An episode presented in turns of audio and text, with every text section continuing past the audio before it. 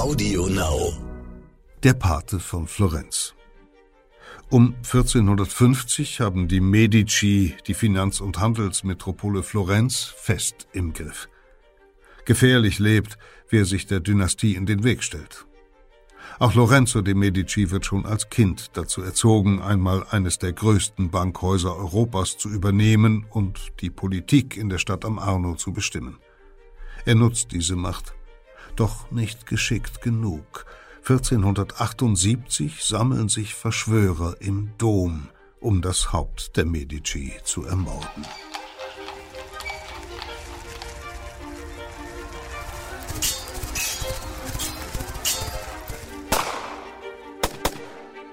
Verbrechende Vergangenheit. Ein Crime-Podcast von Geo Epoche.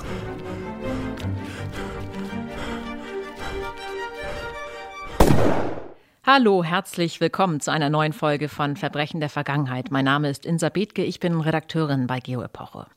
In unserem Crime-Podcast rekonstruieren wir packende historische Kriminalfälle und wir erzählen dabei nicht nur von den Taten selbst, sondern lassen die Zeit lebendig werden, in der sie sich zutrugen.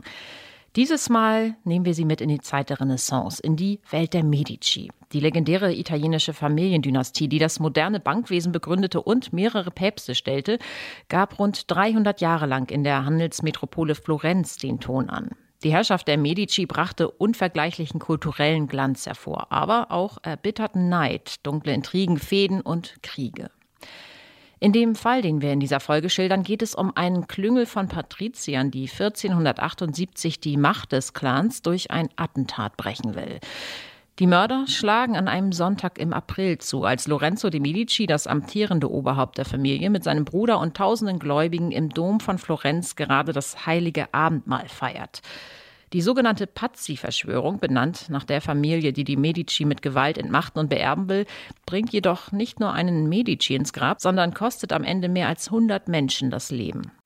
Bei mir im Studio ist jetzt mein Kollege Andreas Sedelmeier, der als Verifikationsredakteur bei Geo Epoche seit vielen Jahren jedes noch so kleine Detail einer Geschichte auf Richtigkeit prüft und einer der Renaissance-Experten der Redaktion ist. Lieber Andreas, eine solch blutige Intrige wie die Pazzi-Verschwörung, das war in Italien im 15. Jahrhundert eigentlich nichts Ungewöhnliches, oder? Genau, die Politik in Italien ist in dieser Zeit ein ziemlich gewalttätiges Geschäft oder, wie unser Autor Karl Rademacher das so schön geschrieben hat, ein Metier der Wagemutigen. Solche Attentate sind so ein gängiges Mittel im Kampf um die Macht und da gibt es auch Beispiele für, zum Beispiel in Mailand. Kurz vor dem Attentat auf Lorenzo de Medici äh, wurde dort der Herzog erdolcht.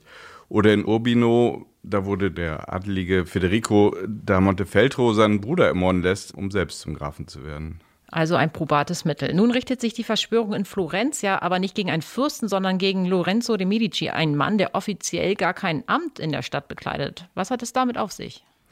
Das ist in der Tat ein ziemlich interessantes Phänomen, weil formal ist Lorenzo zu der Zeit ja nur ein Bürger unter vielen, aber er ist das Oberhaupt der Familie Medici und damit de facto der Herr über die Republik Florenz. Diese besondere Machtstellung, diese informelle Machtstellung haben die Medici sich seit etwa 1430 erworben. Seitdem beherrschen sie die Republik über so ein informelles System der Patronage, also sozusagen der gegenseitigen Gefälligkeiten. Vielleicht kann man sich das so ein bisschen wie bei einem Mafiapaten vorstellen. Dessen Macht beruht ja auch nicht auf einem offiziellen Amt, sondern eben auf diesem System der gegenseitigen Gefallen, die man sich tut. Und deshalb trägt ja unsere Geschichte auch nicht umsonst den Titel Der Pate von Florenz. Genau, sie waren die reichste Familie der Stadt und ihr Geld haben sie dann eben entsprechend eingesetzt, um politischen Einfluss zu gewinnen. Ne? Sie haben also anderen Bürgern, von denen sie etwas wollten, haben sie Geschenke gemacht oder Kredite verliehen oder dafür gesorgt, dass politische Entscheidungen in ihrem Sinne gefällt wurden. Und dadurch machten sie diese Leute dann eben zu Gefolgsleuten, auf die sie sich, wenn es darauf ankam, verlassen konnten. Und die anderen reichen Familien, da gab es ja noch etliche andere in Florenz, haben die die Machtstellung der Medici einfach so hingenommen? Ja, viele tun das in der Tat. Entweder weil sie von diesem System Medici, wie ich das mal nennen will, profitieren oder weil sie keine Möglichkeit sehen, äh, dagegen aufzubegehren. Aber für alle Familien gilt das natürlich nicht und vor allem eine Familie gerät dann eben zunehmend in Konflikt mit den Medici und das sind die Pazzi. Genau, darum geht es heute. Genau. Die sind die zweitreichste Familie von Florenz und eigentlich lange Zeit Verbündete, ja sogar auch Verwandte der Medici. Die sind so verschwägert. Aber ab etwa so 1460 sind die Oberhäupter dieser Familie immer unzufriedener mit dem Status ihrer Familie und dieser Übermacht der Medici. Und das geht dann schließlich so weit, dass sie eine Verschwörung gegen Lorenzo de Medici, also den, das Oberhaupt mhm. der Familie, planen. Und dafür suchen sie sich Verbündete. Mhm. Das tun sie auch in Florenz, aber vor allem außerhalb der Stadt.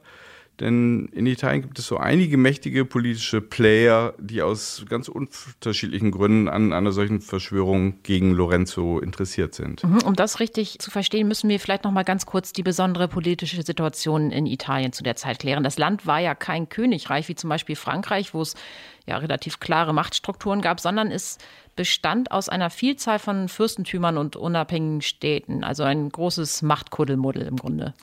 Genau, es gab da eine sehr große Zahl von Herrschaften aller Art und Größe und ohne irgendeine übergeordnete Instanz, also wie etwa ein Kaiser oder König.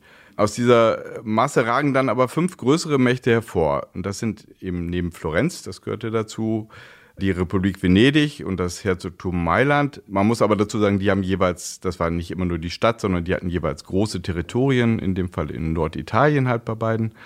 Und äh, dann gab es den vom Papst regierten Kirchenstaat mit Rom natürlich und großen Teilen Mittelitaliens. Und schließlich das auch sehr große Königreich Neapel, das den ganzen Süden der Halbinsel umfasst. Und zwischen diesen fünf herrschte so eine Art fragiles Gleichgewicht. Die haben sich so halbwegs geeinigt, aber zu Konflikten kommt es natürlich trotzdem immer wieder. Und jetzt im Jahr 1478 kommt es eben zu besonders starken Konflikten und insbesondere sind das Konflikte zum Schaden von Florenz. 1478, das ist also das Jahr der Pazzi-Verschwörung. Und in diese Verschwörung, da verrate ich jetzt glaube ich nicht zu viel, ist dann auch der Papst, selbst der Papst tief verstrickt. Wie erklärt sich das?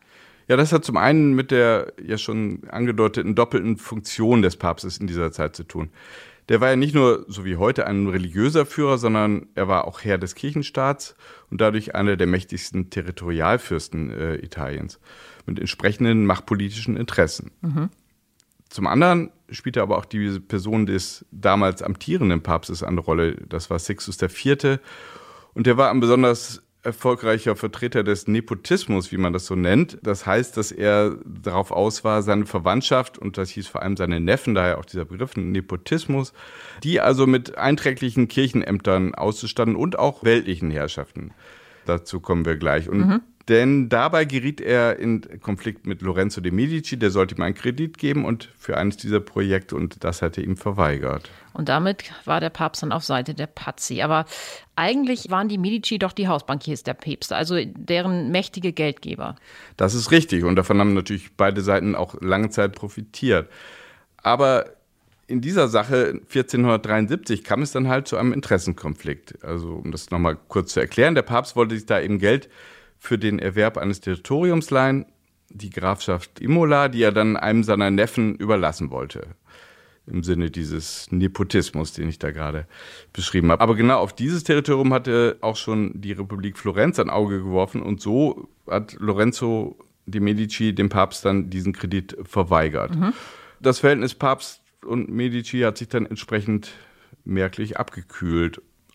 Jetzt wird es interessant, wen sucht sich der Papst in dieser Situation, in der er mit dem Medici so unzufrieden ist, als seine neuen Hausbankiers aus? Genau, die, die Pazzi. Pazzi, so ist es.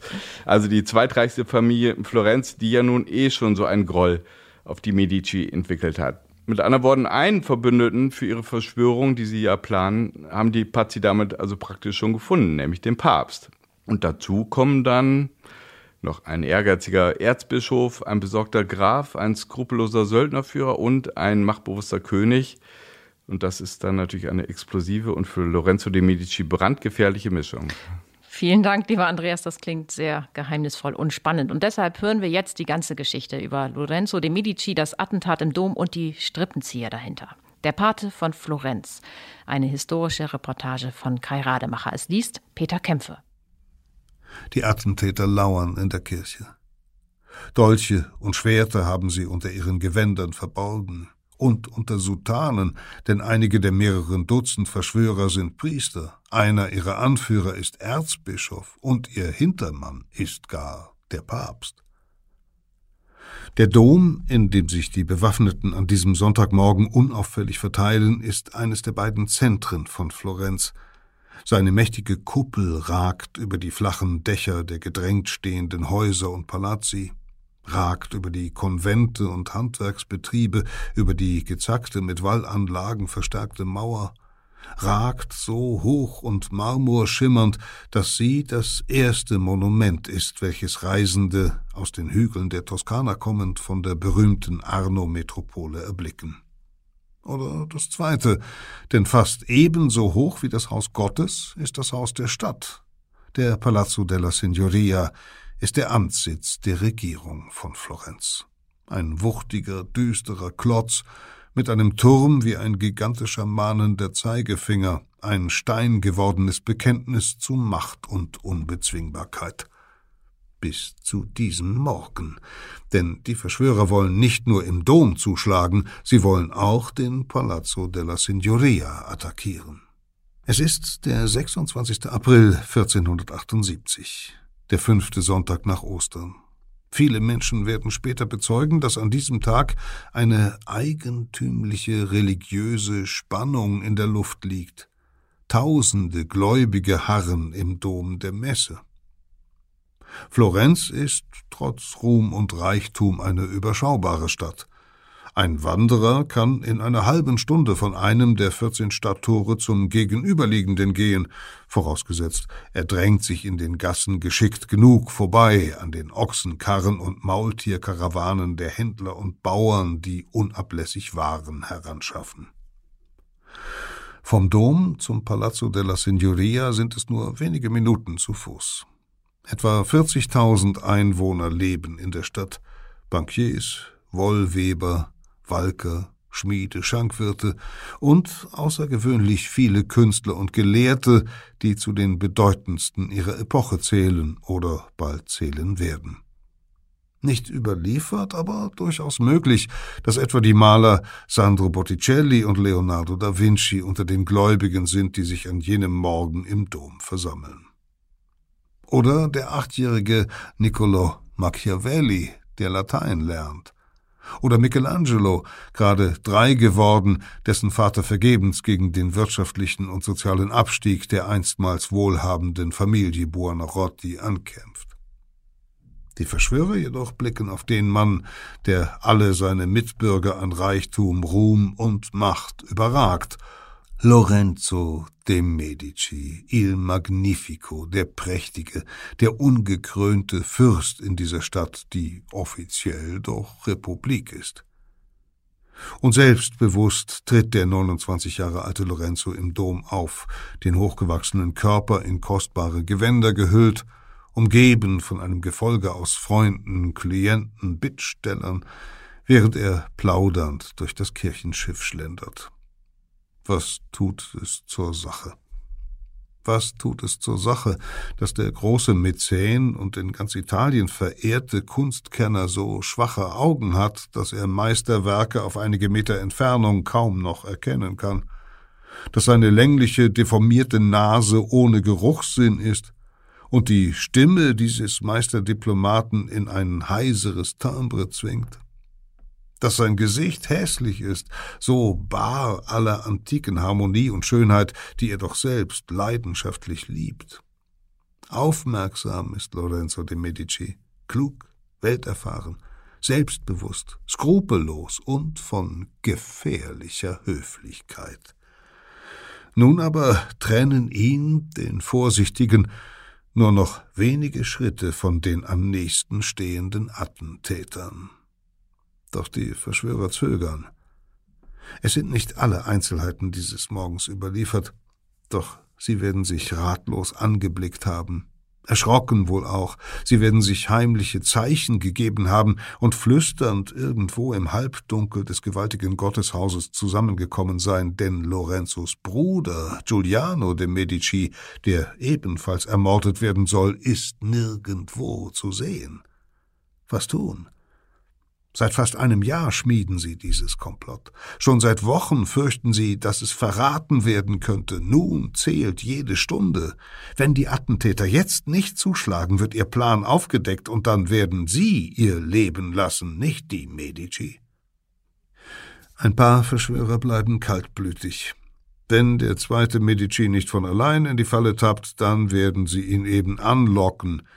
Sie verlassen den Dom, biegen nach rechts ab, eilen die Via Larga hinunter und sind in weniger als zwei Minuten beim Palazzo Medici. Ob Giuliano, lassen Sie ausrichten, denn nicht die Messe in der größten Kirche von Florenz feiern wolle? Giuliano, der sich an diesem Morgen unwohl fühlt, zögert, dann sagt er zu. Er will mit den Verschwörern zum Dom eilen, es sind ja nur ein paar Schritte. Es ist sein Todesurteil. Im Italien des 15. Jahrhunderts ist die Politik ein Metier der Wagemutigen.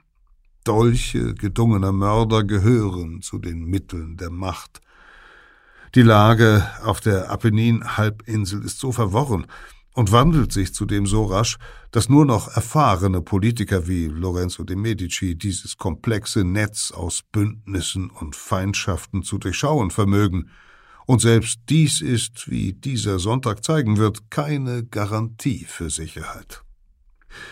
Fünf Großmächte dominieren das Geschehen in Italien. Florenz, das einen großen Teil der Toskana beherrscht und reich geworden ist durch das Bankwesen, die Stoffproduktion und den Fernhandel. Die Republik Venedig, die mit der Levante handelt, die Schätze des Orients ins Abendland einführt und die Adria beherrscht das Herzogtum Mailand, das viele Wege über die Alpen kontrolliert und dessen Armee die wohl schlagkräftigste der Halbinsel ist. Der Kirchenstaat in der Mitte Italiens, in Latium, der Romagna, den Marken, wohin zahlreiche Abgaben der Christenheit fließen. Der Papst ist nicht mehr nur geistiges Oberhaupt der Kirche, sondern nun auch ein vermögender Territorialfürst über den gesamten Süden der Halbinsel schließlich erstreckt sich das Königreich Neapel, von der Fläche her der größte aller italienischen Staaten. Zwischen und innerhalb der fünf Großmächte liegen Dutzende kleinerer und kleinster, offiziell unabhängiger Staaten wie Ferrara und Mantua, Siena und Lucca, Carpi und Mirandola. Hinzu kommen Städte und Regionen, die nominell einer der Großmächte unterstehen, de facto aber mehr oder weniger unabhängig sind. Der Herzog von Urbino etwa ist päpstlicher Vikar, doch lässt er sich vom Heiligen Vater nur schwer kontrollieren, ebenso wie die Räte von Bologna oder Perugia, die ebenfalls zum Kirchenstaat gehören, aber oft agieren, als wären sie unabhängige Stadtrepubliken. Und der König von Neapel schließlich hat kaum Gewalt über seine Barone, die zum Teil riesige Ländereien ihr eigen nennen. Noch komplizierter wird die Situation durch die zweifelhafte Legitimität vieler Herrscher, auch der mächtigsten. Manche Gelehrte etwa sind darüber empört, dass der Papst wie ein gewöhnlicher Fürst regiert und einen Staat beherrscht, der von dieser Welt ist, während seine Sorgen doch anderen Sphären gelten sollten. Die Sforza in Mailand etwa mögen sich Herzöge nennen, doch niemand hat vergessen, dass diese Dynastie erst 1450 von einem Söldnerführer begründet worden ist, der im Putsch die Macht erobert hat. Das einzig Stabile in diesem System ist dessen Instabilität, das einzig Verlässliche dessen Unzuverlässigkeit. Wenn sich die Gelegenheit ergibt, die Macht des eigenen Staates auch nur um eine Winzigkeit zu vergrößern, sich etwa irgendwo eine kleine Festung einzuverleiben oder einen Pass zu kontrollieren, zögern weder die Fürsten noch die Diplomaten der Republiken zuzuschlagen. Da jede Vergrößerung aber nur auf Kosten der Nachbarn gehen kann, ist jeder Staat auch permanent bedroht. Deshalb umspannt ein schwer durchschaubares Netz gegenseitiger Verpflichtungen die Halbinsel. Jeder Politiker, vom Staatenlenker einer Großmacht bis zum Herrn über ein paar Dörfer, ist stets um mehrere einflussreiche Verbündete bemüht, denn bindet man sich an keine Macht, läuft man Gefahr, von einer Koalition anderer Staaten erobert zu werden. Bindet man sich nur an eine, könnte diese einen irgendwann einverleiben. So ist in Italien stärker als irgendwo sonst im Abendland die Diplomatie zur Kunst gereift. Und kaum jemand betreibt sie so vollkommen wie Lorenzo de Medici. Es bleibt ihm auch gar nichts anderes übrig, wenn er nicht untergehen will. Denn Florenz ist die schwächste der fünf Großmächte, umgeben von gleich drei Rivalen Mailand, Venedig und dem Kirchenstaat. Macht und Reichtum beruhen seit dem Mittelalter vor allem auf zwei Faktoren, dem Bankiersgewerbe sowie der Produktion und dem Handel feiner Stoffe. Edle Tuche werden im Abendland inzwischen jedoch auch andernorts gefertigt, etwa in Flandern. Dort entstehen allmählich auch einheimische Bankhäuser, die einen Teil des zuvor von Florentinern betriebenen Geschäfts übernehmen, ebenso wie in Genf oder in einigen süddeutschen Reichsstädten. 1420 blühten noch über 70 Bankhäuser in Florenz, im Verlauf der nächsten 50 Jahre aber sind mehr als die Hälfte von ihnen zusammengebrochen, wohl auch unter dem Druck der neuen Konkurrenten. Regieren ist in Florenz eine verwickelte, oft im Wortsinn unberechenbare Angelegenheit. Etwa 3000 Ämter stehen in der Republik zur Wahl. Fast alle wichtigen Entscheidungen fällt jedoch ein neunköpfiges Gremium, die Signoria. Dort sitzen der Gonfaloniere di Justitia, das Staatsoberhaupt, und acht Prioren. Diese mächtigen Neun amtieren aber jeweils nur zwei Monate im Palazzo della Signoria. Oft wohnen sie dort auch die ganze Zeit. Dann werden sie abgelöst. Niemand erlangt einen dieser prestigeträchtigen Posten per Wahl. Man gewinnt ihn vielmehr in einer Lotterie der Macht. Die Namen aller für wahlfähig erachteten Männer werden auf Zettel oder Plättchen geschrieben, diese in Beutel geworfen und herausgezogen.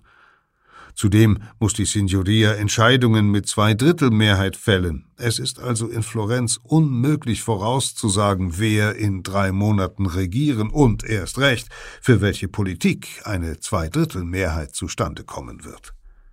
Das zumindest ist die republikanische Theorie. In Wirklichkeit jedoch bestimmt Lorenzo de Medici, der Pate von Florenz, fast alle wichtigen Entscheidungen. Die Medici gehören nicht zur ältesten Elite der Arno-Stadt. Sie sind aus dem toskanischen Umland eingewandert. 1169 tauchte ihr Name erstmals in einer Urkunde auf. Medici mag tatsächlich einst Ärzte bedeutet haben, und vielleicht symbolisieren die Kugeln im Familienwappen deshalb Pillen, doch das muss lange her sein, denn schon im zwölften Jahrhundert arbeiteten die Medici als Geldwechsler und Verleiher. Wahrscheinlich hatten sie am Mercato Nuovo, dem Platz der Wucherer, ihre Banca, ihren Tisch, über den die Haufen der Geldstücke geschoben wurden. Im Geldgewerbe muss man klug sein und risikobereit, denn viele Kredite werden nie zurückgezahlt. Und mutig oder verlogen dazu, denn die Kirche verurteilt Geldgeschäfte als gottlosen Wucher. Wer Zinsen verlangt, muss um sein Seelenheil fürchten. Die Medici waren all dies und wohl auch etwas brutaler als ihre ebenfalls nicht gerade zimperlichen Standeskollegen, denn oft ging die Sippe mit Schwert und Dolch auf Widersacher los. Sie stiegen auf, wurden in die Signoria gelost, mehrten ihren Wohlstand und galten im Volk als gewalttätige Sippe. Diesen Ruf aus Respekt und Angst, den sie sich erkämpft hatten, teilten sie jedoch mit einige Dutzend weiteren mächtigen und teilweise deutlich reicheren Familien. Dann aber nachdem sie rund 250 Jahre lang das getan hatten, was viele andere Sippen auch unternahmen, sprengte ihre Macht die Grenzen der Republik. Der 1389 geborene Cosimo de Medici hatte von seinem Vater die erfolgreichste Bank der Stadt geerbt, mit Niederlassungen in Rom, Pisa, Venedig, Neapel, Ancona, Mailand, Genf, Brügge, London und Avignon. Wer bei ihm Geld anlegte, erhielt acht Prozent Zinsen. Wer jedoch Kredite aufnahm, musste mindestens zwölf, manchmal gar über 30 Prozent zahlen. Die Rendite auf das Einlagekapital der Medici-Banken betrug rund 30 Prozent im Jahr. Außerdem organisierte das weit verzweigte Haus den Geldtransport durchs Abendland. Die Medici charterten Galeeren oder stellten Maultierkarawanen zusammen, die Silberbarren und Goldmünzen transportierten. Die Risiken waren enorm, doch die Gewinne betrugen durchschnittlich 40 Prozent des eingesetzten Kapitals. Manche Gewinne reinvestierte die Bank in Kriegsanleihen der Republik Florenz, die diese immer dann aufnehmen musste, wenn Konflikte drohten und teure Söldnertruppen angeworben wurden. Jährliche Rendite dieser Anleihen 15 bis über 100 Prozent. Andere Gewinne dienten dazu, den oft geldknappen Fürsten lukrative Monopole abzukaufen. Der Papst etwa überließ den Medici das Alaun-Monopol im Kirchenstaat. Alaun ist ein Mineral, das Glashersteller, Gerber und vor allem Färber benötigen, das in Italien jedoch selten ist und teuer. Überhaupt der Papst. Seit dem frühen 15. Jahrhundert waren die Medici Generaldepositare seiner Heiligkeit, also Hausbankiers des Hauptes der Christenheit. Zwei Drittel ihrer Gewinne machten sie zeitweilig in Rom. Wie fabelhaft hoch mögen diese Summen gewesen sein. Jede Filiale galt offiziell als eigenständiges Unternehmen, die einzelnen Niederlassungen schoben Kredite hin und her, hatten unterschiedliche Teilhaber, wurden auch manchmal aufgelöst und unter neuem Namen wieder gegründet. Wohl kaum jemand, außer Cosimo selbst, wusste deshalb vom wahren Vermögen des kompliziert verschachtelten Bankhauses. Um 1430 war Cosimo de' Medici wahrscheinlich der reichste Bürger seiner Stadt und besaß mindestens 180.000 Florin, das Sechsfache des Wertes des gigantischen Palazzo Medici. Einen Teil dieses Vermögens investierte er nun in die Politik. Doch niemand in Florenz konnte es wagen, offen die Macht an sich zu reißen, wie etwa die Sforza in Mailand. Zu zahlreich und machtbewusst waren andere reiche Familien, zu tief verwurzelt waren die Ideale der Republik und der städtischen Autonomie bei den Handwerkern und Ladenbesitzern, bei den Gelehrten und Arbeitern, als dass ein Putsch Erfolg gehabt hätte. Cosimo ging einen anderen Weg. Er baute mit seinem Geld Gefolgschaft auf, streckte Vätern, welche die Mitgift für eine Tochter nicht zahlen konnten, Geld vor, rettete Manufakturbesitzer vor dem Ruin, förderte Notare und Gelehrte, arrangierte vorteilhafte Ehen für Freunde, verschaffte Posten und Kontakte, spendete für Klöster und Konvente, zahlte mittellosen Söhnen die Ausbildung. Viel Geld richtig eingesetzt schafft viele Klienten. Das Losverfahren verhinderte, dass Cosimo wissen konnte, wer in die nächste Signoria, wer in eines der unzähligen anderen Ämter aufgenommen werden würde, aber was machte das noch aus? Hatte er einmal eine genügend große Zahl von Anhängern, so sprach die Wahrscheinlichkeit für die Medici. Oft genug würden sie die entscheidenden Gremien durch ihre Gefolgsleute kontrollieren. Mehr noch, wer die Signoria beherrschte, der konnte das ganze Lossystem an seinem Schwachpunkt aushebeln. In Florenz bestimmte nämlich die Signoria die Wahlausschüsse, jene Gremien von Männern also, die darüber zu entscheiden hatten, welcher Bürger von Florenz wählbar war und welche Namen mithin überhaupt in die Losbeutel kamen. Und das Beste, aus Sicht Cosimos, deren Sitzungen waren geheim. Im Herbst 1434 hatte es der Patriarch geschafft. Seine Männer beherrschten, eingesetzt und abgesichert von einer ebenfalls Medici freundlichen Signoria, die Wahlausschüsse. Fortan fanden die Namen seiner Gegner gar nicht erst den Weg in den Wahlbeutel, sie waren kaltgestellt. Früher hatten die Wahlausschüsse in der Regel rund 2000 Männer für würdig, erfahren, reich und mächtig genug erachtet, um zur Wahl für die Signoria zugelassen zu werden. Die Medici nun reduzierten die Namensliste immer weiter, bis schließlich nur noch 50 buchstäblich handverlesene Kandidaten übrig blieben. Selbstverständlich hatte es Widerstand gegeben. Von reichen Familien, die sich von einer Sippe aus ihrem Kreis nicht dominieren lassen wollten, von Idealisten, die sahen, dass der Geist der Republik pervertiert wurde. Gegen sie kleidete Cosimo seine Gewalt in ein republikanisches Gewand. 1434 sowie im Jahr darauf ließ er rund hundert Gegner mit ihren Angehörigen als angebliche Verräter ins Exil schicken. Und, wirkungsvoller noch, er ließ Familien, die ihm missfielen, von den Behörden der Stadt so hoch besteuern, dass die Sippen ruiniert wurden. Fortan war es gefährlich, sich in Florenz den Medici in den Weg zu stellen, ja auch nur ein offenes Wort der Kritik zu äußern. Cosimo kontrollierte bald auch die Otto di Guardia, den Wachausschuss der Acht, die Geheimpolizei. Tamburi hingen an den Fassaden aller größeren Kirchen, Holzkästchen, in die Denunzianten anonyme Anzeigen gegen jedermann einwerfen konnten. Wer den Otto missfiel, dem drohten ruinöse Steuern, Exil, Folter, der Tod. Lorenzo di Medici war noch nicht 21 Jahre alt, als er, nach einem kurzen Intervall der Kontrolle durch seinen schwer gichtkranken Vater Piero, am 2. Dezember 1469 das politische und wirtschaftliche Erbe seines Großvaters Cosimo antrat. Die Macht des jungen Mannes ist ungeheuer groß, aber sie ist noch immer nicht offiziell legitimiert. Florenz ist eine Republik. Lorenzo gilt als Bürger wie jeder andere auch.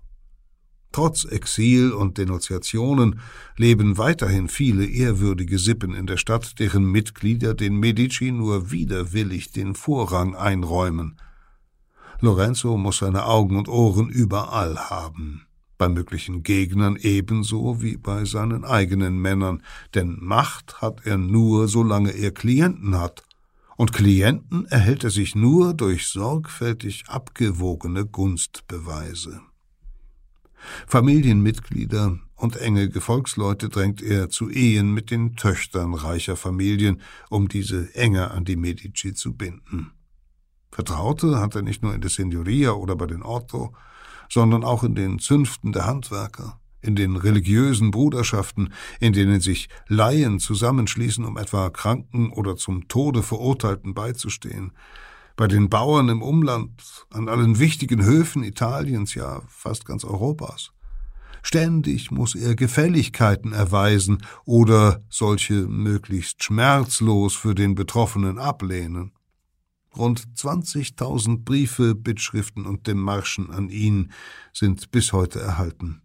Wahrscheinlich nur ein Bruchteil dessen, was tatsächlich einströmt.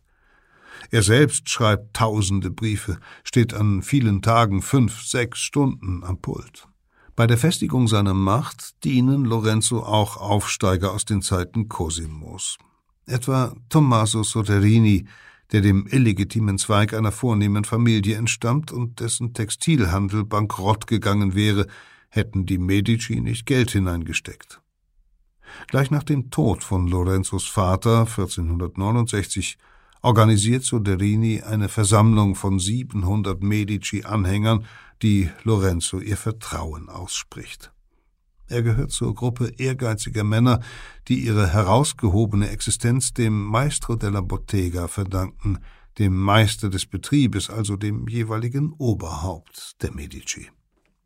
Nach außen sichert sich Lorenzo, indem er sich schon wie Cosimo und Piero eng mit den Sforza verbündet. Die Herzöge von Mailand haben bei den Medici fast unbegrenzt Kredit. Dafür garantieren sie Lorenzo Truppen, wann immer er dies wünscht. Mailand liegt nur wenige Tagesritte nordwestlich der Arno-Stadt. Selbst bei einer Revolte in Florenz könnten die Söldner des Herzogs den Medici deshalb schnell beistehen. Mit Venedig arrangiert sich Lorenzo ebenfalls. Die Lagunenrepublik gilt als ein traditioneller, wenn auch wenig interessierter Verbündeter von Florenz. Mit dem Heiligen Vater, dessen Bankier er ist, pflegt Lorenzo engen Kontakt und sogar mit König Ferrante von Neapel, auch wenn dieser oft den Einfluss von Florenz zugunsten seines eigenen eingeschränkt sehen möchte. Doch trotz Lorenzos Vorsicht schmieden nur ein paar Minuten Fußweg südlich des Palazzo Medici einige mächtige Feinde, ein tödliches Komplott. An der Ecke Borgo di San Pier Maggiore und Via de Ballestieri erhebt sich der um 1470 vollendete Palazzo Pazzi. Die Familie de Pazzi lebt allerdings schon sehr viel länger in diesem Stadtviertel zwischen Dom und Palazzo della Signoria, so lange, dass die Straßenecke im Volk Ecke der Pazzi genannt wird. Den Ruhm der Sippe hat eine Heldentat begründet. Ein Pazzi gehörte der Familienlegende nach zu den Kreuzfahrern, die 1099 als erste die Mauern Jerusalems erstürmten. In Florenz kann die Signoria an Bürger wegen herausragender Verdienste Adelstitel verleihen oder solche, die fremde Fürsten, etwa der König von Frankreich, vergeben haben, anerkennen. Sein Leben lang darf der so Geehrte den Titel Messer im Namen führen. Die Medici die Meister der verdeckten, der sich betont republikanisch gebenden Macht lehnen es stets ab, sich derart auszeichnen zu lassen. Sie bleiben Bürger. Die Pazzi hingegen sind begierig auf den Ehrentitel. Messer Jacopo de Pazzi ist der Patriarch der Sippe, 57 Jahre alt, klug, welterfahren, ein ehemaliger Gonfaloniere di Giustizia, der im Volk beliebt ist. Seine große Schwäche ist die Leidenschaft fürs Spiel, auch um höchste Einsätze. Die Pazzi gleichen den Medici. Sie gebieten über ein Bankenimperium, das fast so groß ist wie das der Medici. Sie haben das zweitgrößte Vermögen der Stadt nach dem der Medici. Sie üben Macht aus, doch nicht so viel wie die Medici. Aber ist das Geschlecht der Pazzi nicht ungleich ehrwürdiger und ruhmreicher? Ist nicht Messer Jacopo so viel älter als Lorenzo, dass er dessen Vater sein könnte? Warum also sollen die Pazzi sich immer mit dem zweiten Rang begnügen? Selbstverständlich haben die Medici versucht, die Pazzi in ihr unsichtbares Netz der Verpflichtungen einzuspinnen. So ist ein Neffe von Messer Jacopo mit der einzigen Schwester Lorenzos vermählt. Die beiden Sippen gelten fortan als verwandt. Doch irgendwann, wahrscheinlich schon bald nachdem Lorenzo die Macht von Großvater und Vater geerbt hat, zeigen die Pazzi, dass sie nicht länger gewillt sind, sich zurückzuhalten. Es ist nicht so, dass sie offen rebellieren, dafür sind sie zunächst viel zu vorsichtig, doch Vielleicht, genau überliefert ist dies nicht, werden sie hin und wieder ein offenes Wort riskiert haben. Womöglich ist es auch einfach nur ihr Stolz. Lorenzo, der von klein auf gewohnt ist, von Bittstellern, Schmeichlern, ehrerbietigen Klienten umgeben zu sein, registriert aufmerksam, vielleicht auch alarmiert, dass ihm da jemand von gleich zu gleich entgegentritt. Ein Fehler der Pazzi. Lorenzo ist, wie in einem vertraulichen Brief gesteht, über diese meine Pazzi-Verwandten verärgert. Er beklagt ihren üblen Charakter und sorgt dafür, dass ihre Namen fortan seltener in den Wahlbeuteln zu finden sind als zuvor, eine subtile Demütigung und eine Minderung der politischen Macht seiner Rivalen. Auch die Pazzi haben Klienten etwa Bernardo Bandini Baroncelli, einen Bankier aus angesehener Familie mit besten Kontakten zum Königshof nach Neapel. Bandini Baroncelli ist schon seit vielen Jahren ein heimlicher Gegner der Medici. Zudem ist auch das Volk unruhig. Gelegentlich entdecken die Geheimpolizisten anonyme Schmähzettel in den Straßen. Und die Bürger flüstern sich zu, Ci non segue le pale fierotto le spalle alfine. Wer den Kugeln im Wappen der Medici nicht folgt, dem wird am Ende das Rückgrat gebrochen.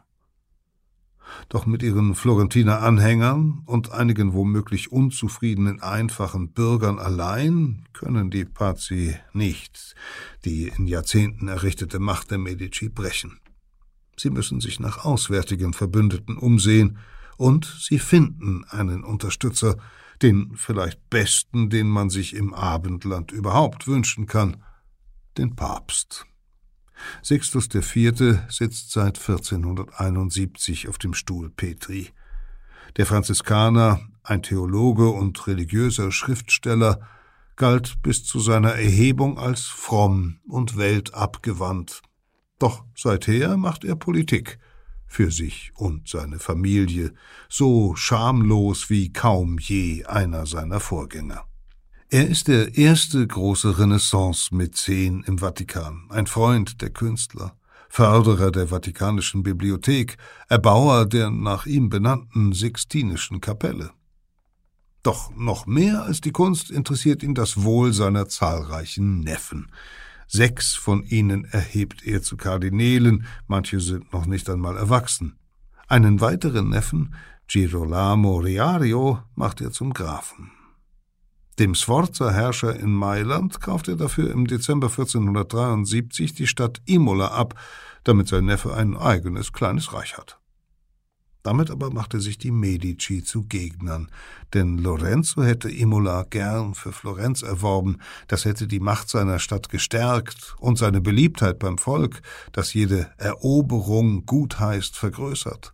Ein nie zu unterschätzender Vorteil für jemanden, der illegitim herrscht als Sixtus IV., chronisch geldknapp, den Kaufpreis für Imola von 40.000 Dukaten bei seiner Medici-Hausbank aufnehmen will, verweigert ihm Lorenzo deshalb den Kredit. Nun aber kommt es zum Affront. Die Pazzi leihen dem Papst das Geld. Lorenzo ist düpiert, ja gedemütigt in aller Öffentlichkeit, denn selbstverständlich sorgen gezielte Indiskretionen schnell dafür, dass ganz Italien weiß, wie die Medici ausmanövriert worden sind. Es scheint, als entgleite dem Maestro della Bottega die Kontrolle. Am 16. Juli 1474 entlässt Sixtus IV. die Medici als Hausbankiers, und überträgt einen Großteil seiner Geldgeschäfte nun den Pazi. Mehr noch. Der Papst ordnet eine strenge Überprüfung der Bücher der Medici-Filiale in Rom an. Zwar werden keine Unregelmäßigkeiten entdeckt, doch allein diese Geste, auch sie bleibt selbstverständlich nicht geheim, bringt das Haus in den Ruch dubioser Geschäftemacherei. Für einen Bankier für einen Bankier, dessen wichtigstes Kapital das Vertrauen der Anleger ist, eine verheerende Unterstellung. Im selben Jahr ernennt Sextus IV. Francesco Salviati zum Erzbischof des zum Florentinerstaat gehörenden Pisa. Salviati stammt aus einer ehrenwerten, gar entfernt mit den Medici verwandten, doch hoch verschuldeten Familie. Die Ausbildung des jungen Mannes hat, so zumindest legen es einige Indizien nahe, Messer Jacopo de Pazzi finanziert. Später lebte Salviati in Rom, wo er Aufträge der Pazzi Bank ausführte und sich mit dem Papst und vor allem dessen einflussreichen Neffen anfreundete. Lorenzo beklagt sich beim Papst bitter über die Ernennung. Er intrigiert in der Signoria gegen den neuen Erzbischof. Vergebens. 1475 muss er Salviati, den Klienten der Pazzi, schließlich akzeptieren. Ein Jahr darauf läuft das Alaun-Monopol der Medici im Kirchenstaat ab. Der Papst erneuert den Vertrag nicht, sondern überträgt die Rechte an die Pazzi. In all diesen Jahren begegnet Lorenzo regelmäßig Messer Jacopo. Im Dom, auf der Piazza, bei festlichen Anlässen wie Hochzeiten und Taufen. Stets sind die beiden Patriarchen im Umgang miteinander von erlesener Höflichkeit, doch da plant der Medici längst den Gegenschlag. Lorenzo muss handeln. Die Taten des Papstes schwächen nicht nur die Finanzkraft seines Hauses, verheerender noch ist der politische Schaden. Sieht doch ganz Florenz, dass die Medici nicht mehr für ihre Klienten sorgen können, während es vorteilhaft ist, auf Seiten der Pazzi zu stehen. Im März 1477 setzt Lorenzo in der Signoria gegen den Rat vieler Freunde ein Gesetz durch, dass es fortan Töchtern unter bestimmten Bedingungen unmöglich macht, eine Erbschaft anzutreten. Jeder Mann ist klar, gegen wen dieses seltsame Gesetz gerichtet ist. Ein Pazi, der die einzige Tochter einer immens reichen Familie geheiratet hat, soll so um das bald zu erwartende Erbe seiner Gattin gebracht werden. Die Botschaft ist deutlich. Lorenzo wird nun seine politische Macht nutzen, um, wie einst Cosimo, mit Hilfe der Gesetze und der Steuern der Republik Florenz seine Gegner finanziell ausbluten zu lassen. Spätestens jetzt herrscht ein lautloser Krieg in Florenz. Niemand weiß heute mehr, wer zuerst auf die Idee gekommen ist, diesen Konflikt mit dem Dolch zu beenden. Immer wieder hat es in Italiens Städten Attentate gegeben, nur wenige Monate vor Lorenzos umstrittenem Erbschaftsgesetz ist der Herzog von Mailand, sein engster Verbündeter, erdolcht worden.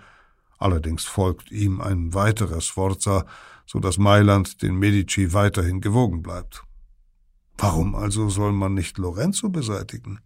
Und damit die Medici danach ohne Familienoberhaupt sind, auch gleich seinen jüngeren, bislang wenig hervorgetretenen Bruder Giuliano. Manche Indizien sprechen dafür, dass es wohl Graf Cedalo Mariario aus Imola ist, der nach Macht und Reichtum gierende Neffe des Papstes, der als erster die Bluttat plant. Der Heilige Vater ist schon jenseits der sechzig ein alter Mann nach den Maßstäben der Zeit. Wer wird, wenn er stirbt, Imola vor dem Zugriff der Medici schützen? Ein neuer Papst würde wohl kaum wegen des Neffen seines Vorgängers einen großen Konflikt mit Florenz riskieren. Graf Riario muss, will er Graf bleiben, die Medici ausschalten, bevor sein päpstlicher Gönner stirbt. Mit wem wird Riario zuerst über den Mordplan geredet haben? Wahrscheinlich mit Francesco Salviati, dem Erzbischof von Pisa und Klienten der Pazzi.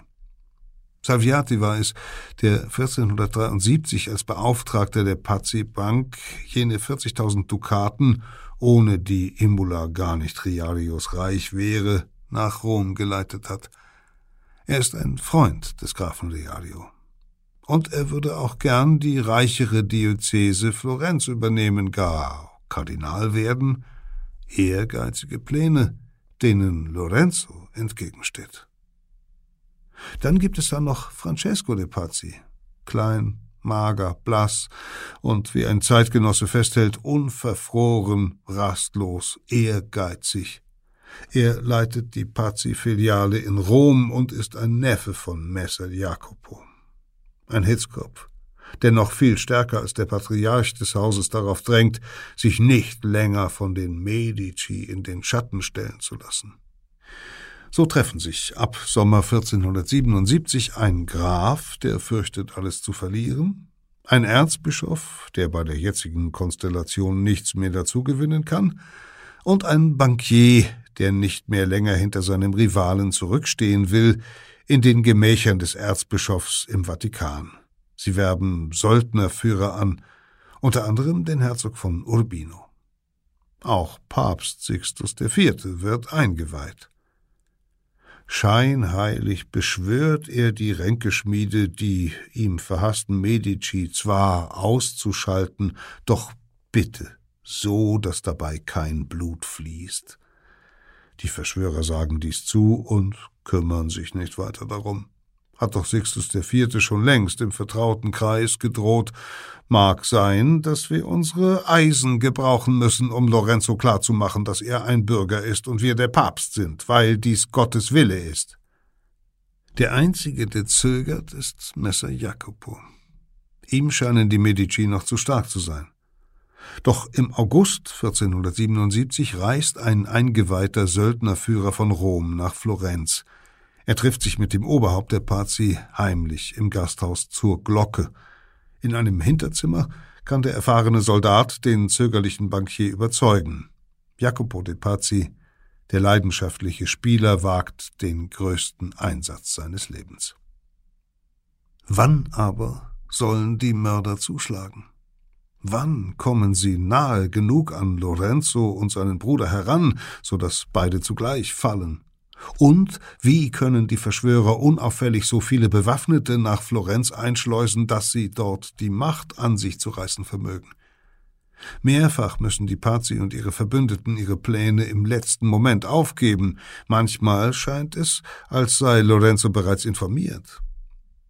Tatsächlich erreichen Lorenzo vage Warnungen und Gerüchte über einen Anschlag, unter anderem durch ein Schreiben seines Filialleiters in Rom, der in der Stadt Gerede über ein geplantes Attentat aufgeschnappt hat. Doch niemand weiß Genaues. Und Lorenzo, dessen Agenten in den vorangegangenen Jahren schon mehrere Mordkomplotte aufgedeckt haben, unternimmt nichts. Vielleicht weiß er tatsächlich zu wenig von der drohenden Gefahr. Möglich aber auch, dass er zwar keine Einzelheiten kennt, doch ahnt, was die Pazi planen, und ihnen kaltblütig den ersten Stoß überlässt, um sich dann umso effektvoller als der Angegriffene darstellen zu können. Immerhin dies ist auffällig. Seit einigen Monaten schon werden Lorenzo und sein Bruder nur noch selten gemeinsam in der Öffentlichkeit gesehen. Möglich, dass sich Giuliano ja tatsächlich, wie er oft angibt, unwohl fühlt, aber vielleicht ist es auch eine geheime Vorsichtsmaßnahme. Schließlich ist es der Papst, der für die zaudernden Verschwörer den passenden Anlass inszeniert. Sixtus IV. hat inzwischen auch einen Großneffen zum Kardinal erhoben, den erst 17 Jahre alten Raffaele Sansoni Diario, einen blassen Studenten des kanonischen Rechts, der in das Komplott nicht eingeweiht ist. Den jungen Kardinal nutzt der Papst nun als ahnungslosen Lockvogel – der hohe Würdenträger soll Florenz besuchen. Sixtus IV. ernennt ihn gar zum Legaten, also zu einem diplomatischen Abgesandten seiner Heiligkeit. Unter das standesgemäße zahlreiche Gefolge des Kardinals können sich einige Dutzend bewaffnete Verschwörer mischen, ohne großes Aufsehen zu erregen. Zugleich werden Lorenzo und sein Bruder kaum vermeiden können, den päpstlichen Gesandten prachtvoll zu empfangen – zumal dieser sicherlich nach gezielten Einflüsterungen der Ränkeschmiede den Wunsch äußert, die legendäre Kunstsammlung im Palazzo Medici mit eigenen Augen zu sehen. Anfang 1478 reist der Kardinal gen Florenz. Zunächst logiert er in der ländlichen Villa der Pazzi. Lorenzo lädt für den 26. April nach der Messe im Dom in seinen Palazzo. Zum Gefolge des jungen Geistlichen gehören auch Messer Jacopo und Francesco de Pazzi, der Erzbischof von Pisa, sowie einige Söldnerführer. Der Empfang ist die erwartete Gelegenheit. Am Morgen, auf dem Weg zur Messe, dann die Nachricht. Giuliano de Medici fühle sich leider unpässlich, er werde nicht an der Mittagseinladung teilnehmen können. Die Verschwörer aber können nicht mehr zurück. Inzwischen haben sie päpstlichen Armbrustschützen die Order gegeben, auf Florenz zuzureiten. Treffen diese wie geplant um die Mittagszeit in der Stadt ein, werden sie Misstrauen erregen. Sind die Medici bis dahin nicht tot, dann werden sie wissen, dass ein Komplott geschmiedet wird, und es wird nicht schwer sein zu erraten, wer dahinter steckt. Also beschließen Jacopo de Pazzi, der Erzbischof von Pisa und die anderen Häupter der Verschwörung auf den letzten Metern vor dem Dom bereits in wenigen Minuten zuzuschlagen. Während der ahnungslose junge Kardinal der Messe beiwohnt, sollen die Medici sterben.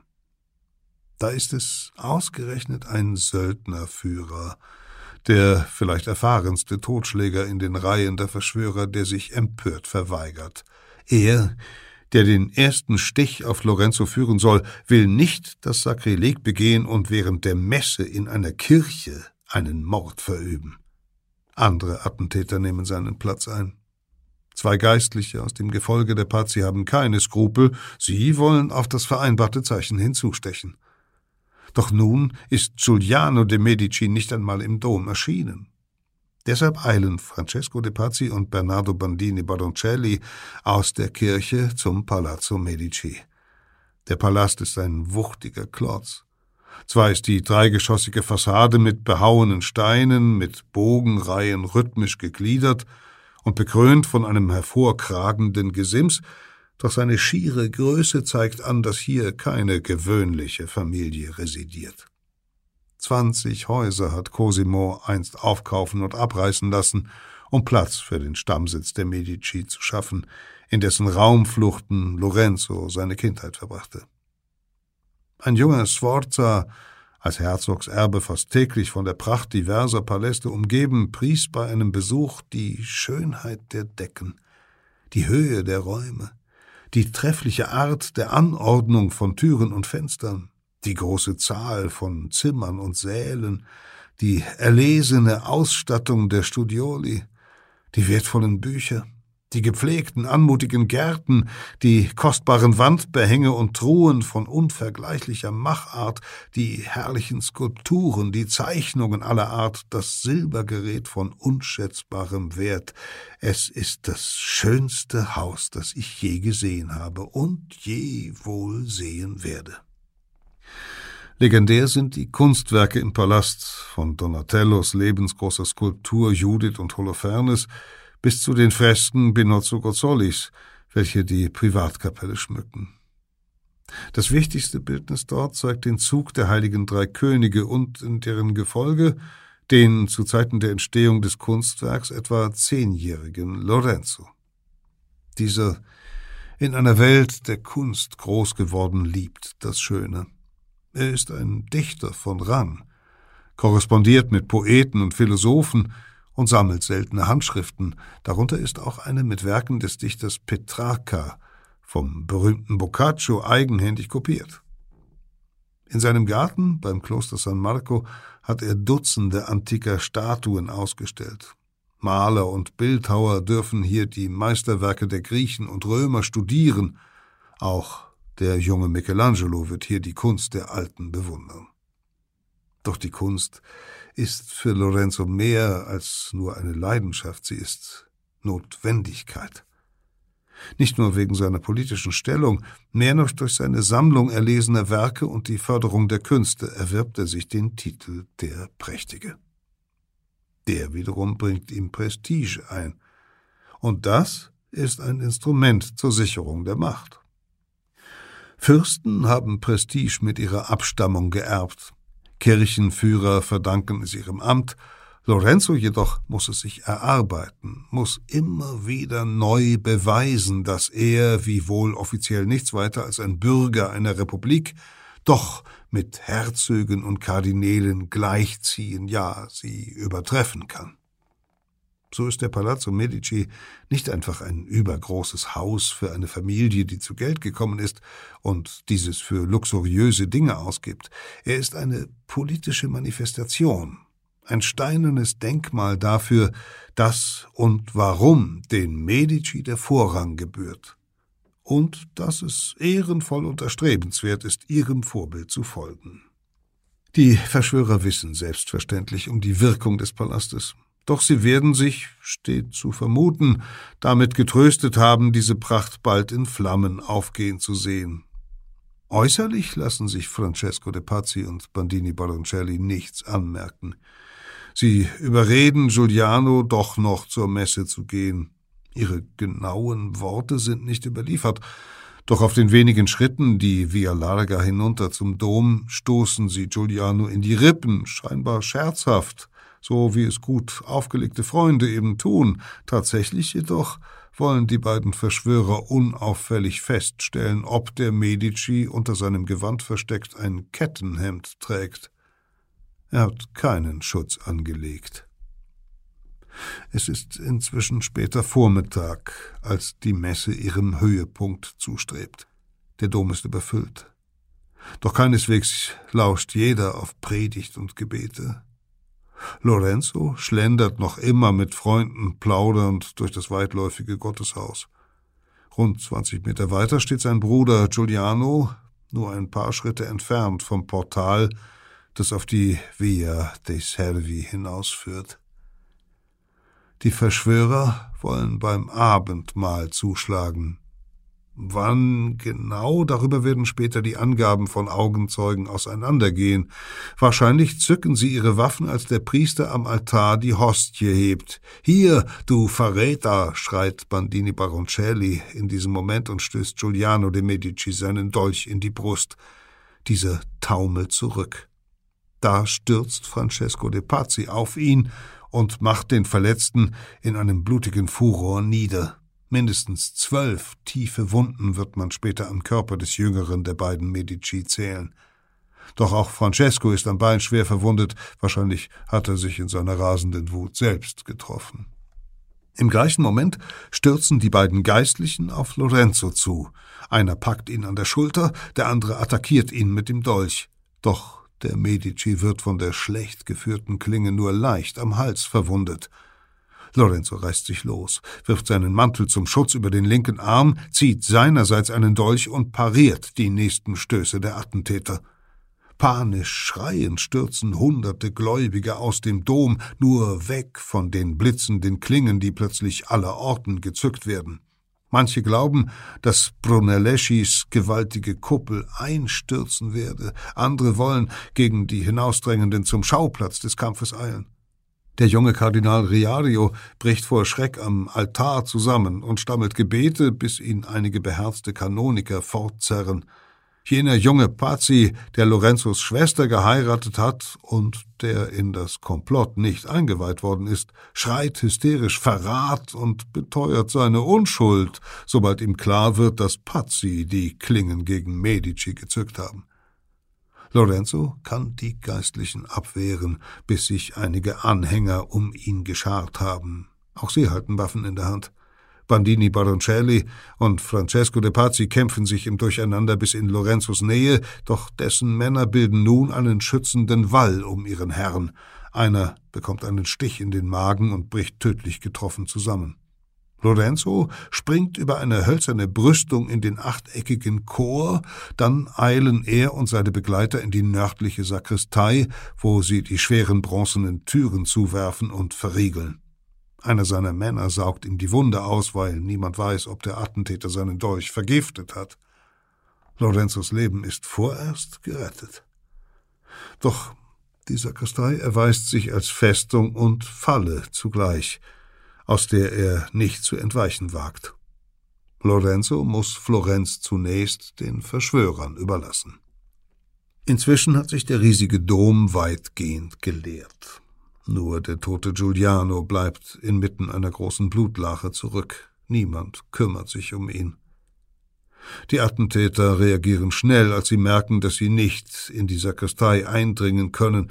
Die beiden Geistlichen, die Lorenzo angegriffen haben, laufen zum Benediktinerkloster der Stadt und verstecken sich dort.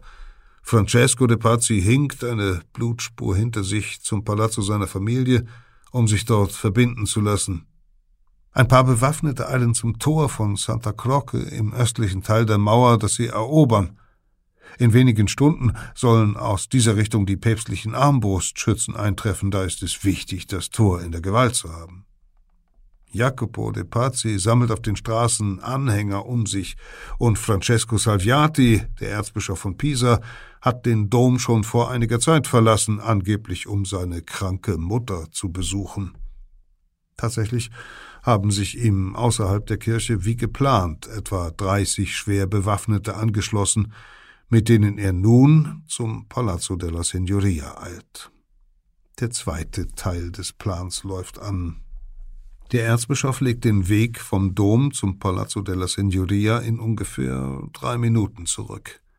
Im Regierungssitz arbeiten der Gonfaloniere die Justitia, die acht Prioren, einige Diener und mehrere Wächter, alles in allem rund 50 Männer, die vom Aufruhr im Dom noch nichts bemerkt haben. Der Erzbischof, der so überraschend im Palast erscheint, wird sogleich zum Gonfaloniere, einem Anhänger Lorenzos geführt, während seine dreißig Begleiter sich möglichst unauffällig im riesigen Bauwerk verteilen. Sie sollen dort die Wachen überwältigen. Doch hier begehen die Verschwörer einen fatalen Fehler. Sie unterschätzen den Palast. Während der Erzbischof vor dem staunenden, dann aber zunehmend misstrauischer werdenden Gonfaloniere zu einer langen Rede über mögliche päpstliche Gunstbeweise für den Sohn des Gonfaloniere ansetzt, um seinen Männern Zeit zu verschaffen für ihren Schlag, verlaufen sich diese in den verwirrend angeordneten Gängen und Zimmerfluchten des Gebäudes. Viele schlagen massive Türen hinter sich zu, die jedoch mit Federbolzen gesichert sind und sich deshalb von innen nicht wieder öffnen lassen. Sie setzen sich so selbst gefangen. Der Erzbischof wird immer unruhiger, seine Rede ist fahrig und unzusammenhängend. Schließlich bezähmt der Gonfaloniere sein Misstrauen nicht länger, er ruft Bewaffnete herbei. Der Erzbischof will sich daraufhin eilig zurückziehen, es kommt zum Tumult, dann ergreifen ihn Wachen der Signoria. Auch andernorts ertönt der Lärm von Handgemengen. Die Verschwörer, verwirrt durch das unübersichtliche Gebäude, werden überwältigt. Der Gonfaloniere und seine Mitarbeiter greifen zu allen erreichbaren Waffen, auch Bratspieße aus der Küche und Steine reißen sie an sich, bevor sie sich im hohen Turm des Palazzo verschanzen und die Alarmglocken läuten. Die Schläge der Glocken hallen nun durch die Gassen von Florenz und sind selbst im Umland so gut zu hören, dass die Bauern aus den Dörfern zu den Waffen greifen und ihrerseits die Kirchenglocken läuten. Noch weiß kaum jemand, was vorgefallen ist. Es ist jetzt Mittag. Da erscheint Messer Jacopo de Pazzi an der Spitze eines Zuges von fünfzig bis hundert Anhängern und Söldnern auf dem Platz vor dem Palazzo della Signoria. Volk und Freiheit ruft er, um die Florentiner aufzuwiegeln, doch die Bürger verbarrikadieren lieber ihre Häuser, wenn sie nicht gleich zum Palazzo Medici eilen, um Lorenzo beizustehen. Jacopo de Pazzi ist verwirrt. Eigentlich hätte sein Neffe Francesco mit ihm durch Florenz ziehen sollen, doch der liegt nun verletzt in seinem Palast, und eigentlich hätte ihm der Erzbischof von Pisa den Palazzo della Signoria öffnen sollen, doch stattdessen erschallen von dort die Alarmglocken. Und als er sich mit seinen Männern nähert, schleudern ihnen die Wachen und die Prioren Steine und andere Wurfgeschosse entgegen, so dass sie zurückweichen müssen. In der Sakristei des Doms ruft Lorenzo derweil fast hysterisch nach seinem Bruder. Einer seiner Anhänger steigt über eine Leiter zur Orgelempore hinauf, um die Lage zu erkunden. Er erblickt Giuliano de Medici in einer riesigen Blutlache und bewaffnete Klienten der Medici, die inzwischen vor der Sakristei eingetroffen sind. Die Lage scheint sicher zu sein. Seine Männer geleiten Lorenzo aus der Sakristei, wobei sie den Weg so wählen, dass er den Leichnam im Kirchenschiff nicht sieht. Niemand hat es bislang gewagt, ihm vom Tod des Bruders zu berichten. In wenigen Minuten sind die Männer im Palazzo Medici. Hier sammeln sich weitere Anhänger. Noch ist vollkommen unklar, wem die Stadt in diesem Augenblick gehört, doch das Schicksal Giulianos lässt sich nun nicht länger verheimlichen. Meine allererlauchtesten Herren, kritzelt Lorenzo hastig auf ein Papier, gerade eben wurde mein Bruder Giuliano ermordet. Und meine Stellung ist in höchster Gefahr. Jetzt ist die Stunde gekommen, meine Herren, eurem Diener Lorenzo zu Hilfe zu eilen. Schickt möglichst schnell alle Truppen, die ihr entbehren könnt, damit sie meiner Stellung Schild und Sicherheit sind, wie sie es immer waren. Euer Diener Lorenzo de Medici. Ein Eilbote reitet mit dieser Depesche nach Mailand, auf das der Sforza-Herzog möglichst rasch Soldaten kommen lasse. Es ist früher Nachmittag. Ungefähr zu der Zeit, in der Lorenzo Soldaten erbittet, kehren andernorts in der Toskana jene Armbrustschützen des Papstes um, auf deren Hilfe die Verschwörer gesetzt haben. Heute ist nicht mehr herauszufinden, warum sie dies tun. Wahrscheinlich vernehmen sie, vielleicht schon in Sichtweite von Florenz, die Alarmglocken und schließen daraus, dass die Ermordung der Medici gescheitert sein muss. Gut möglich zudem, dass eben dieser Alarm die Bauern in der Nähe der Armbrustschützen zu den Waffen greifen lässt. Die Männer vom Land werden, wenn in Florenz Alarm gegeben wird, alle fremden Soldaten, die plötzlich bei ihnen auftauchen, als Feinde attackieren.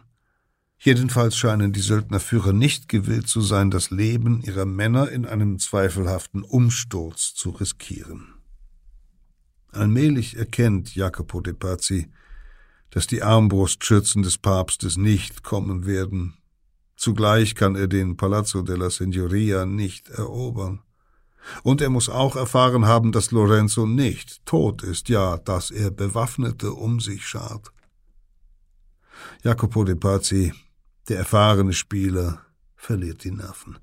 Mit einigen Anhängern reitet er zum Tor von Santa Croce und flieht aus Florenz. Es ist der Nachmittag des 26. April. Das Mordkomplott der Pazzi ist gescheitert. Und die Rache der Medici wird fürchterlich sein. Noch am Nachmittag werden die bewaffneten Helfer der Pazzi im Palazzo della Signoria erschlagen oder lebendigen Leibes aus den Fenstern der oberen Stockwerke auf den Platz geschleudert, wo ein Mob, der inzwischen zusammengelaufen ist, die Leichen schändet. Francesco de Pazzi wird nackt aus seinem Palazzo gezerrt und zur Signoria geschleift. Dort knüpft man ihn ohne Prozess an einem steinernen Fensterkreuz auf. Auch einige Mitverschwörer hängen in den Fenstern. Der prominenteste ist der Erzbischof von Pisa, der sich nach einem Augenzeugenbericht im Todeswürgen in die Brust des neben ihm baumelnden Francesco de Pazzi verbeißt. In den folgenden Tagen treiben Klienten Lorenzos und Agenten der Otto systematisch die meisten Häupter der Verschwörung zusammen. Messer Jacopo wird am Tag nach dem gescheiterten Anschlag von Bauern in einem toskanischen Bergdorf gefasst so schwer zusammengeschlagen, dass er nicht mehr gehen kann, nach Florenz zurückgebracht und am Tag darauf am Fenster des Palazzo della Signoria gehängt. Später schreitet niemand ein, als dessen Leichnam von einem Haufen schrecklich heiterer Jungen stundenlang geschändet wird. Die beiden Geistlichen, die Lorenzo erdolchen wollten, werden bei den Benediktinern entdeckt, aus dem Kloster gezerrt, vom Mob verstümmelt und aufgeknüpft und selbst Bandini Baroncelli, den Mann, der den ersten Stich führte, fassen die Häscher. Bis Konstantinopel, zum Hof des Sultans, ist er geflohen, doch die Diplomaten von Florenz erreichen bei dem Osmanenherrscher die Verhaftung und Ausweisung des Attentäters. Am 29. Dezember 1479 hängt auch er an einem Fensterkreuz, in wallenden türkischen Gewändern, um seine Schande noch zu erhöhen. Unten in der gaffenden Menge steht Leonardo da Vinci und zeichnet den Gehängten. In den Tagen nach dem Attentat werden, wie Niccolo Machiavelli später schreibt, so viele Mordtaten verübt, dass die Straßen voller zerrissener Glieder lagen. Wohl hundert Männer lassen ihr Leben, darunter Pazzi, deren einziges Verbrechen darin besteht, dass sie Brüder oder Vettern der Verschwörer sind. Lorenzo ist entschlossen, die rivalisierende Familie auszulöschen. Wer von den männlichen Pazzi nicht erschlagen oder erhängt wird, der schmachtet im Kerker oder muss ins Exil. Agenten der Prioren und der Otto beschlagnahmen die Geschäftsbücher der Pazzi und versiegeln deren Anwesen – in den folgenden Monaten wird das riesige Vermögen der einstigen Medici-Rivalen penibel registriert und dann zugunsten der Republik Florenz und der Gläubiger der Pazzi versteigert. Lorenzo selbst sichert sich, welch Triumph, einige der schönsten Schätze seiner Feinde.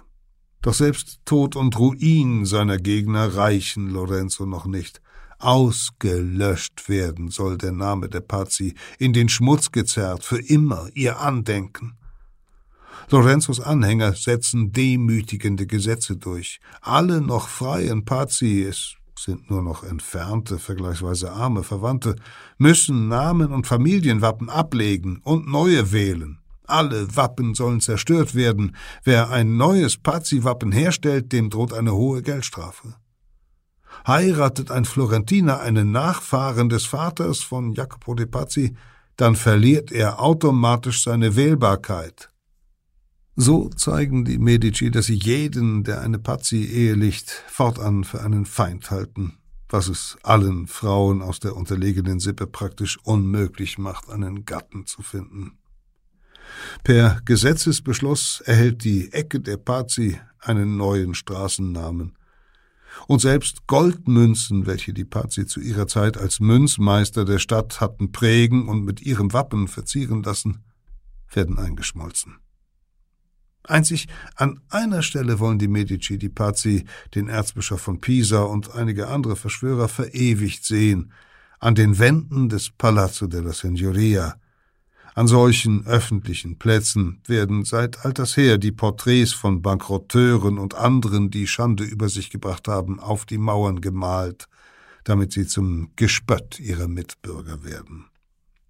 Lorenzo persönlich ordnet an, die Pazzi und ihre Helfer an diese Schandmauer so lebensecht wie möglich malen zu lassen. Sein mit 40 Florin dotierter Auftrag geht an Sandro Botticelli. Noch Jahre später werden die Porträts von Jacopo de Pazzi und seinen Mitverschwörern sichtbar sein. Langsam verblassende Gespenster einer düsteren Zeit. Der Papst ist außer sich. Zwar schont Lorenzo den jungen, ahnungslosen Kardinal Riario und lässt ihn nach einigen Wochen frei, doch dem Großneffen von Sixtus IV. wird Zeit seines Lebens, so überliefern Chronisten, die Blässe der Todesangst aus jenen Tagen im Gesicht bleiben. Der Heilige Vater ruft Söldnerführer und den König von Neapel zum Krieg gegen Florenz, in dessen Mauern ein Erzbischof aufgeknüpft worden ist, er schleudert einen Kirchenbann gegen die ganze Stadt. Er lässt Florentiner Geschäftsleute in Rom verhaften. Söldnerheere des Papstes und des Königs stehen nur Wochen nach dem Attentat etwa 30 Kilometer vor Florenz. Und doch siegt am Ende Lorenzo.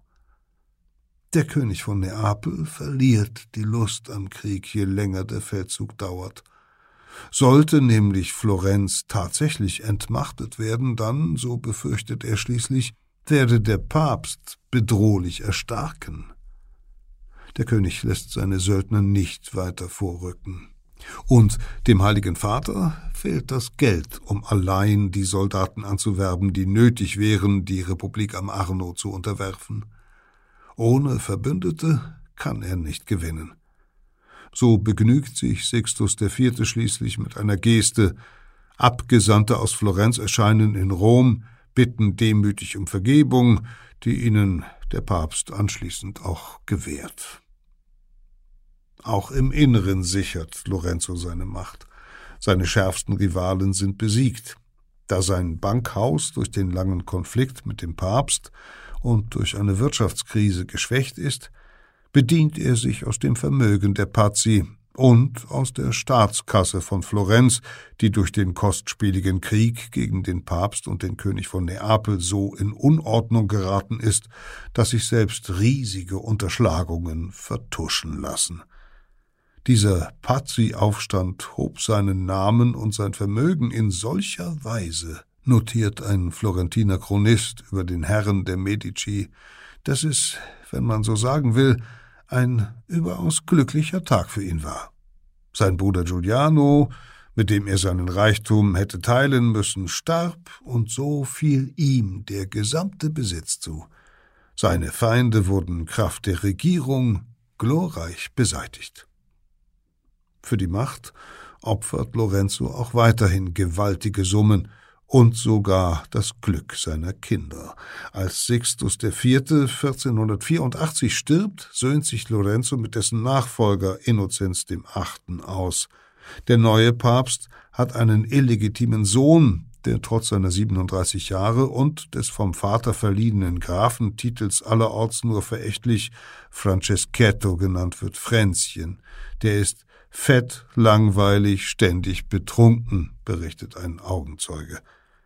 Diesem Papstsohn, einem hemmungslosen Spieler, dient Lorenzo seine geliebte Tochter Maddalena als Ehefrau an, da ist sie 13 Jahre alt.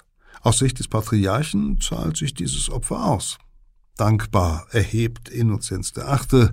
Lorenzos Sohn Giovanni zum Kardinal.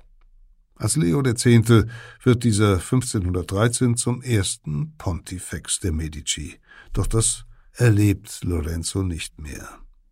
Denn Verschwörer und äußere Gegner mag Lorenzo besiegen, nicht aber den Feind in seinem eigenen Körper. Am 8. April 1492 stirbt der 43-Jährige, den das Volk noch immer den Prächtigen nennt, gequält von Gichtschmerzen in Gelenken und Knochen, im Magen, im ganzen Körper. An seinem Totenbett wacht Savonarola, der düstere Predigermönch, den Lorenzo selbst noch nach Florenz berufen hat. Nur zu bald wird der Geistliche mithelfen, die ebenso kunstvolle wie anfechtbare Herrschaft der Medici, deren Geflecht Lorenzos unfähiger ältester Sohn und Erbe Piero nicht durchschaut, wie einen bösen Spuk zu vertreiben. Die überlebenden Pazzi kehren ab 1494 nach Florenz zurück, werden sogar rehabilitiert. Von der einst so stolzen und mächtigen Sippe künden heute jedoch nur noch ihre Bauten. Denn alle Porträts von Messer Jacopo de Pazzi, von dessen Vorfahren, Neffen und allen anderen Verwandten hat Lorenzo nach dem Attentat vernichten lassen. Wie viele Meisterwerke mag Lorenzo zerstört haben? Oder ließ der berühmteste Medici, der Prächtige, der große Mäzen, der Kunstkenner nur die Namen der Dargestellten von den Bildern tilgen und die Wappen der Pazzi auf den Porträts übermalen? Mag also sein, dass dann manches rätselhafte, anonyme Renaissancebildnis, das bis heute in einem der großen Museen die Zeiten überdauert hat, einen Pazzi darstellt, ein Mitglied jener Familie, die es gewagt hat, sich der Macht der Medici entgegenzustellen. Peter Kämpfe las Der Pate von Florenz, ein Text, der in der Geo-Epoche-Ausgabe Die Renaissance in Italien erschienen ist. Das Geschichtsmagazin der Geo-Gruppe finden Sie alle zwei Monate neu am Kiosk, in ausgewählten Buchhandlungen und im Netz. Unter geo-epoche.de ist unser Digitalangebot Geo-Epoche Plus erreichbar. Dort können Sie mehr als 2000 historische Reportagen aus der gesamten Menschheitsgeschichte abrufen und sich ausgewählte Geschichten auch vorlesen lassen, unter anderem von Peter Kämpfe. In der nächsten Folge von Verbrechen der Vergangenheit sind wir im Reich der Pharaonen. Es geht um eine tödliche Intrige am ägyptischen Königshof, die um 1334 vor Christus nicht nur einen Prinzen das Leben kostete, sondern zu einem antiken Weltkrieg führte. Audio Now.